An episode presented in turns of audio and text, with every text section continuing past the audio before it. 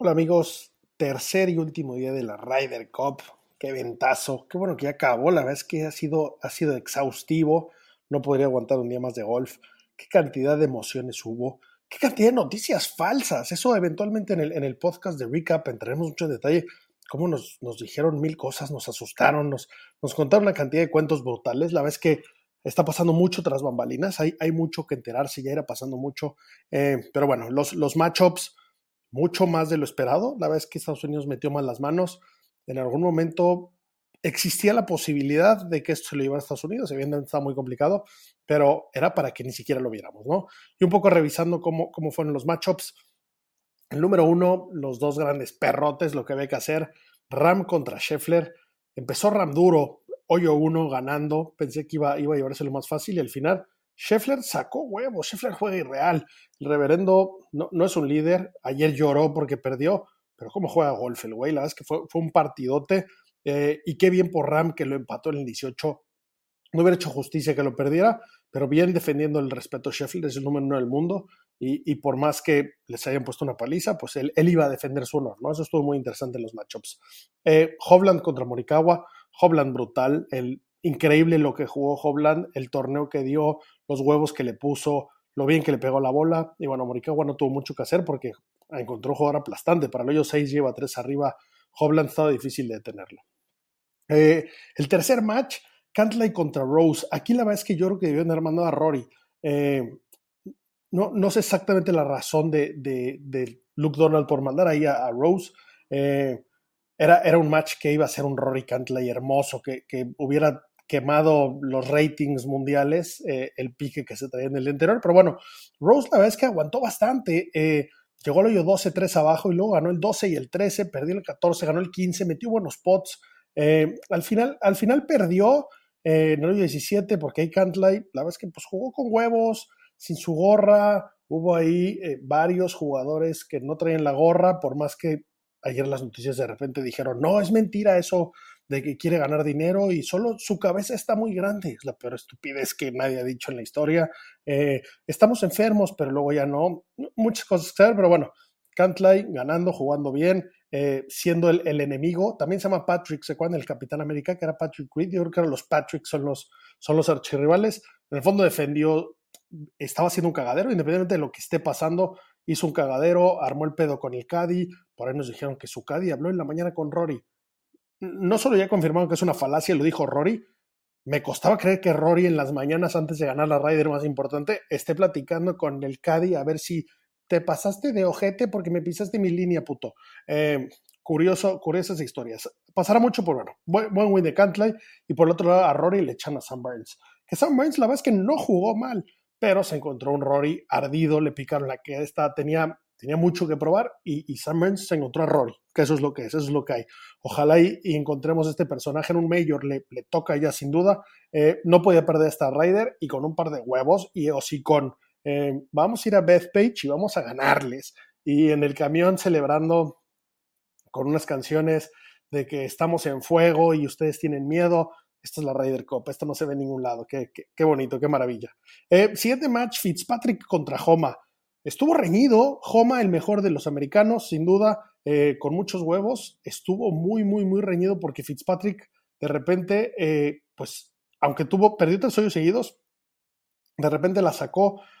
Pudo haber ganado en el 18 Fitzpatrick, pudo haber sido la celebración y Homa pegando un segundo tiro malísimo, tuvo que jugar injugable en ese par 5, ese cierre de Marco Simón estuvo muy bueno, ese 16 par 4 que se tiraban a green, luego el 17 par 3 y el par 5 para cerrar la verdad es que un campazo para, para Ryder Cup trajo las emociones que, que, esperábamos y, y, probablemente más.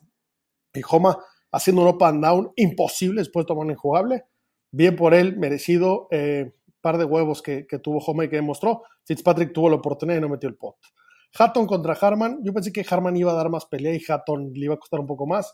Eh, le ganó bastante fácil. No, no tuvo muchos chances Harman, aunque en algún momento quiso empujar y por ahí en cinco hoyos ganó dos.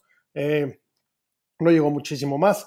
Kepka contra Aberg, eh, importante que Kepka ganara. Se jugaba mucho y Aberg la verdad es que rápidamente le, bajaron tres. En los primeros nueve hoyos había perdido tres hoyos, luego ganó el nueve. Y, y, bueno, Kepka, con que le pusiera tantititas ganas, pues, pues ya tenía como ganarle. A Verga en el fondo es un novato, recordemos que no era ni pro hace nada, hace tres meses era, era amateur, y Kepka con movimientos políticos interesantes, por ahí ahora está haciendo movimientos de Live que todavía no sabemos, eh, va, a haber que hacer mucho, mucho research, va a ser mucha información ahora que terminó realmente la temporada, pero bueno, parece que ciertos jugadores se unen a su equipo de Live, pero bueno, Live ya es PA, vamos a ver en qué se convierte. Eso, va a estar divertido.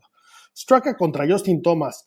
Eh, yo pensé que Justin Thomas iba a ganar más fácil. En algún momento Straka eh, sacó un par de buenos spots, eh, le puso un momento complicado a Justin Thomas que no podía perder. Justin Thomas había mucho honor, tenía mucho honor en juego, sin gorra jugando. Parte de este movimiento de que ahora no nos quedan, estamos mucho por ver, pero bueno, cada, pot que metía se quitaba los hats off y el público muy metido. público un poco pasadito de tono, yo creo una cosa es que, el público está animado y otra cosa es igual y, meterse un poco más o hacer bus. Curioso, pero bueno, Justin Thomas aguantó con el par de huevos que tiene sin duda ninguna.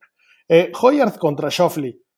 Match aburrido y, y Hoyard pues no trae mucho, la vez que fue de lo peorcito de, Europa. Eh, entiendo que es un debut y estamos, es, es una muy buena inversión. Estos super rookies había que cambiar a la vieja escuela, esos, esos Polters, esos Tenson, esos Sergio García, que por Live no llegaron, estas nuevas apuestas, estos nuevos proyectos tenían que entrenar. Y qué mejor que, que, que, meterlos en casa ganando para que se enganchen y que cuando lleguen a Nueva York ya traigan pues dos años de experiencia en el tour. Estos hombres pueden ser unos monstruos, no lo dudo, llegando a Bethpage. Aquí estaban verdes, pero pues ganando gran, gran formación, grandes horas de vuelo. Lori contra Speed empataron. Le había metido dinero a Lori. No le pudo ganar ni a Speed, que me da gusto por Speed. Qué lástima de, de Ryder jugó. Eh, está triste que, el niño maravilla, un jugador de ese calibre, haya dado tan, tan mal partido.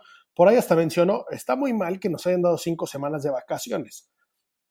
Es una mamada, porque el equipo americano no se esforzó, se tomó cinco semanas de vacaciones. El equipo europeo los obligaron a jugar el BMW, eh, por ahí todos pasaron el corte, han jugado todos Marco Simone. El, el abierto italiano, ningún americano se acercó a Marco Simón. Eso lo están criticando y con mucha razón. Les, pasó factura sin duda ninguna.